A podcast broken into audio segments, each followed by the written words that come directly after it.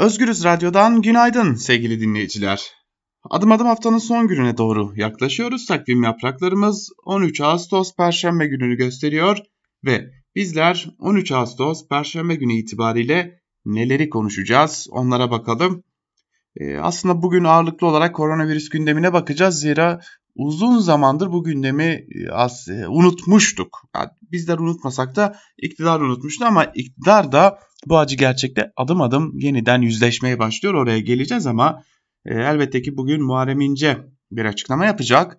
Muharrem İnce bugün CHP karşısında e, aslında CHP'yi bombardımanı tutacağını belirttiği bir açıklamayla hem seçmenlerin hem Türkiye kamuoyunun karşısında olacak. E, neler olacak? Muharrem İnce ağırlıklı olarak CHP yönetimine yüklenecek. En azından e, edinilen izlenim ve bilgiler öyle. 24 Haziran seçimlerinde neden kamuoyunun önüne çıkmadınız sorusuna cevap verecek.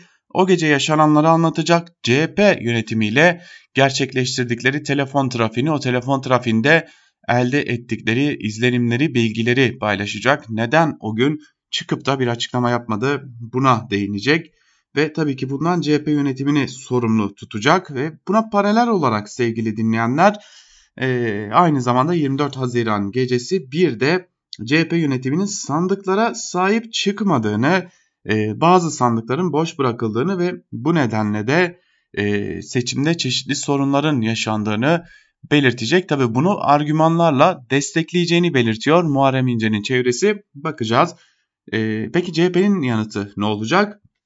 CHP Muharrem İnce'nin açıklamalarını yakından takip edecek. CHP Genel Merkezi Muharrem İnce'ye yönelik e, bu açıklamaları Muharrem İnce'den gelecek kendilerine yönelik daha doğrusu bu açıklamaları yakından takip edecek ve elbette ki e, şunu sorduk.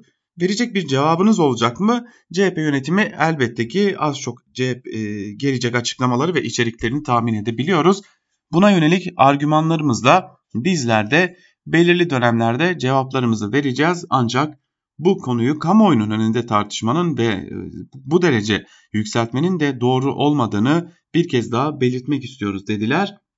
E, ilerleyen zaman dilimlerinde de CHP'den ne gibi e, eleştiriler, ne gibi açıklamalar, ne gibi cevaplar gelecek bunları da yine Özgürüz Radyo'da sizlerle paylaşacağız. Ama şimdi akıllara şu soru gelebilir. Acaba Muharrem İnce'ye açıklamalarından sonra bir disiplin süreci başlatılabilir mi sorusu gelebilir. E, bunu da sorduk.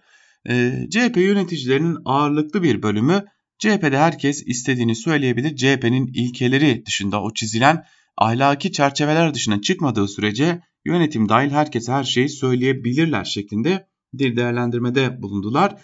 Tabi buradan şunu anlıyoruz öyle görünüyor ki Muharrem İnce e, bugün ne açıklarsa açıklasın e, bir biçimde e, partiden ihraç edilmeyecek parti yönetimi böylesi bir disiplin sürecine e, başvurmayacak. Bunu da e, aktarmış olalım. Ve gelelim uzun süredir unuttuğumuz koronavirüs gündemine. Şimdi koronavirüs gündemini konuşuyoruz, konuşuyoruz, konuşuyoruz. Tedbirler yeterli değil, test sayıları yeterli değil. Testler yeterince güvenilir değil, açıklanan rakamlar şeffaf değil, bilgilere ulaşmakta sıkıntı yaşıyoruz gibi gibi gibi birçok konuyu konuşuyoruz. Şimdi bir de şunu konuşmak e, gerekiyor ki artık ben burada muhalefet ne diyor, e, işte uzmanlar ne diyor, bilim kurulu üyeleriyle yaptık görüşmeler onlar ne diyoru bir köşeye bırakalım. Yurttaşlar ne diyor bugün biraz bakacağız çünkü e, biraz da oradan görmek gerekecek. Zira yurttaşlar artık can derdine düşmüş durumdalar.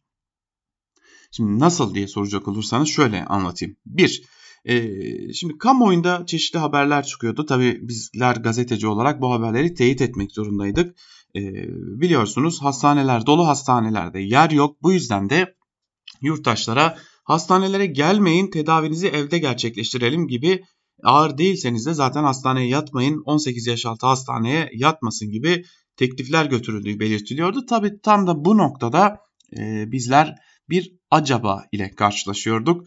Şimdi ben Ankara'da e, Özgürüz Radyo için e, bu konuda tedavi gören, koronavirüse yakalanan ve son dönemde tedavi gören birkaç hasta ile görüştüm. Birkaç hasta ile konuştum. Bu, bu bilgileri de Özgürüz Radyo'dan paylaşmış olacağım şimdi sizlerle. Bir, hastaneler gerçekten dolu. Çünkü hastanelerde sadece ama sadece test için bile, test sonuçlarının çıkması için bile günlerce beklemek zorunda kaldıklarını belirttiler hastalar. Sadece testi vermek için saatlerce, o testin sonuçlarını almak için ise günlerce bekledikleri ortaya çıkıyor hastaların. Bu birinci durum. Velev ki virüse yakalandınız ve hasta olduğunuz ortaya çıktı. O zaman ne oluyor?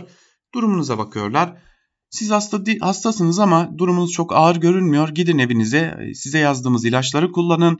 E, bu ilaçlar bittikten sonra bir süre bekleyin. Ondan sonra da gelin bir kontrol yapalım. Gerekirse de bir kez daha test yapalım diyorlar hastanedeki yetkililer. E, bu da ikinci durum yani hastaneler dolu.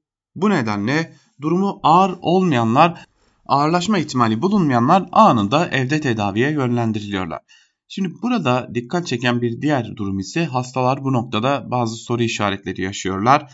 Neden bize sadece bir kutu ilaç yazılıyor ondan sonra beklemek zorunda kalıyoruz sorusu da hastaların aklındaki bir diğer soru. ilaç tedariğinde bir sorun var mı sorusu da artık hastaların e, aklındaki bir diğer soru olarak duruyor. Şimdi buradan e, açıkçası şunu söylemek mümkün artık hastalar e, bunu çok açık bir biçimde dile getiriyorlar.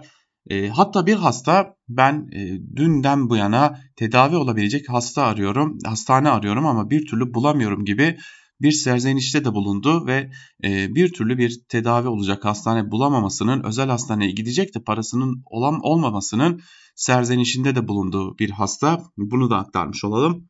İnsanlar büyük bir açmaz içindeler. Şimdi bir yandan bunu konuşuyoruz. Koronavirüste de rakamlar, resmi rakamlar bile artışa devam ediyor. Ee, en kötüye doğru gittiğimize dair yorumlar yapılıyor artık uzmanlar tarafından. Ee, çok tedbirli olmalıyız. Ee, zorunlu olmadıkça artık gerçekten ilişkilerimizi en asgari düzeye indirmeliyiz. Toplumsal hayattan giderek kopmalıyız gibi e, öneriler bile geliyor uzmanlardan. Bilim kurulu üyeleri de bu nedenle adım adım önerilerini sertleştirme yoluna gitmiş durumda. Dün gerçekleştirilen bilim kurulu toplantısında da artık eski tedbirlere dönmeliyiz. Eski tedbirler uygulanmaz ise ağır bir sonuçla karşı karşıya kalabiliriz. Özellikle Eylül ve Ekim aylarında hatta Kasım aylarında yaşanacak gribal enfeksiyonlar nedeniyle bu durumun çok daha ağır geçebileceğini belirtiyor e, bilim kurulu üyeleri ve Sağlık Bakanlığı'ndan artık yeniden kısıtlamalara dönülmesini istiyor ve Sağlık Bakanlığı da dönüp dolaşıp burada ekonomi yönetimine çarpıyor. Ekonomi yönetimine çarptıkları için de kısıtlamaların bir süre daha Türkiye'nin gündeminde olmayacağını en azından Eylül ortasına hatta sonuna kadar da bu kısıtlamaların Türkiye gündemine gelmeyeceğini belirtelim. Hastalardan aldığımız bilgiler ile birlikte Türkiye'nin artık koronavirüste en kötüye doğru gittiğini açık şekilde söyleyerek ne yazık ki söyleyerek programımızı noktalayalım. Yarın yine aynı saatte Özgürüz Radyo'da görüşmek dileğiyle. Hoşçakalın.